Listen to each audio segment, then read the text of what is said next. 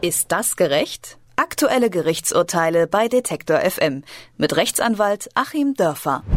Eine Befristung folgt auf die andere. Jedes Jahr ist aufs Neue unklar, ob man seinen Job behalten kann. So geht es vielen Beschäftigten. Gerade in der Forschung sind solche sogenannten Kettenbefristungen ein großes Problem.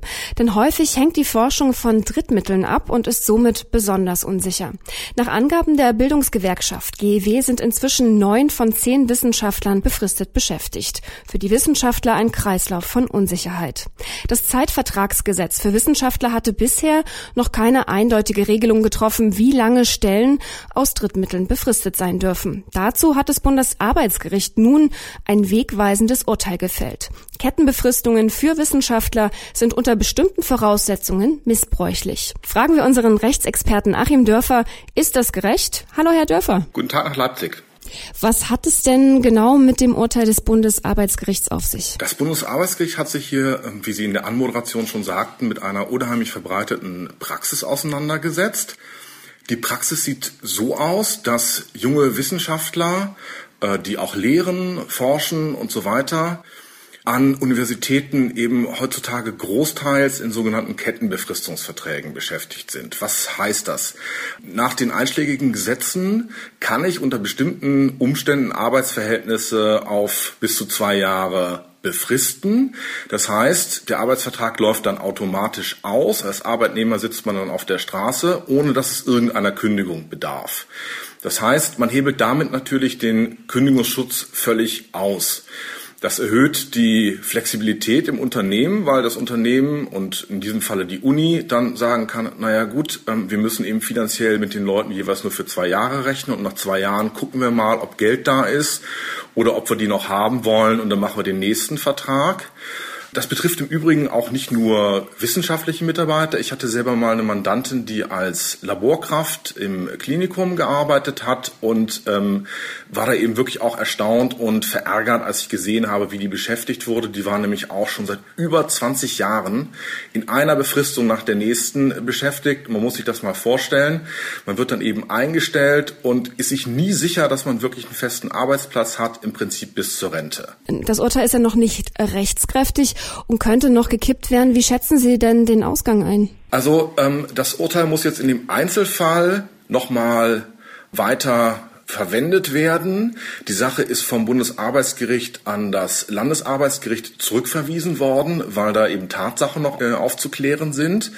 Und ähm, das Bundesarbeitsgericht ist hier eben nur eine reine Revisionsinstanz. Das heißt, es findet eine rechtliche Überprüfung statt. Es werden aber keine Tatsachen aufgeklärt. Das heißt, formal muss das Landesarbeitsgericht sich jetzt mit den Vorgaben des Bundesarbeitsgerichts hinsetzen und muss eben noch mal gucken, ob unter den gegebenen Tatsachen und unter Berücksichtigung der Vorgaben des Bundesarbeitsgerichts der Klage hier stattzugeben ist. Ähm, das ändert aber nichts daran, dass das Bundesarbeitsgericht eben diese Vorgaben gemacht hat. Äh, was bedeutet das Urteil denn dann für die Unis und natürlich besonders dann auch für die Forscher? Also das Bundesarbeitsgericht hat gesagt, dass im Prinzip mal der Gesetzgeber diese Befristungen zugelassen hat. Und er hat sie eben insbesondere im wissenschaftlichen Bereich erst recht noch einmal zugelassen. Es gibt ja das normale Teilzeit- und Befristungsgesetz und dazu gibt es eben für den Wissenschaftsbereich noch das Wissenschaftszeitvertragsgesetz. Die Unis sind also sehr privilegiert, hier solche Befristungen zu vereinbaren. Und dann sagt das Bundesarbeitsgericht aber, ähm, die Befristung ist ja die Ausnahme. Und wenn hier das zum Normalfall wird und wenn Leute im Prinzip nur noch befristet beschäftigt werden und die ganze Organisation innerhalb der Universität so ist, dass das alles nur noch auf befristete Beschäftigungsverhältnisse hinausläuft, dann wird hier eben nicht von dem eigentlich beabsichtigten Gesetzeszweck, nämlich im Ausnahmefall eine Flexibilisierung zuzulassen. Von diesem Gesetzeszweck wird nicht mehr richtig Gebrauch gemacht, sondern, so sagt das Bundesarbeitsgericht, in diesem Falle ist dann von einem institutionalisierten Rechtsmissbrauch auszugehen. Also der eigentliche Zweck des Gesetzes wird eben hier von den Unis nach Ansicht des Bundesarbeitsgerichts weit überdehnt und das ist rechtsmissbräuchlich. Und wo man das Recht missbraucht, kann man sich darauf nicht mehr berufen. Das heißt, dass tatsächlich jetzt die Frage offen ist, ob nicht äh, eine Vielzahl oder sogar die Mehrzahl dieser ganzen befristeten Arbeitsverhältnisse rechtsmissbräuchlich und damit eben nicht zulässig ist. Glauben Sie denn dann, dass Arbeitnehmer, die ihre Rechte dann vor Gericht einklagen, Nachteile im Job erfahren werden? Also im Endeffekt wäre das ja der Weg, den ich dann gehen würde, oder? Also ich würde vor Gericht klagen und ähm, im besten Falle wird stattgegeben und ich habe dann einen unbefristeten Vertrag. Oder wie, wie würde das laufen?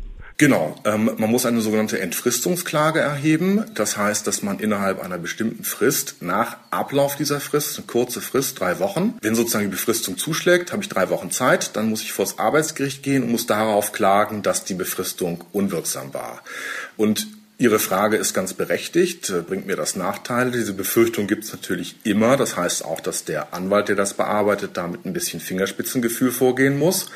Und das hängt dann nach meiner Erfahrung eben sehr vom Einzelfall ab. Es äh, gibt eben durchaus viele Fälle, wo aus Sicht der Professoren ähm, das durchaus gewünscht ist, die Leute länger zu behalten, weil die gut sind.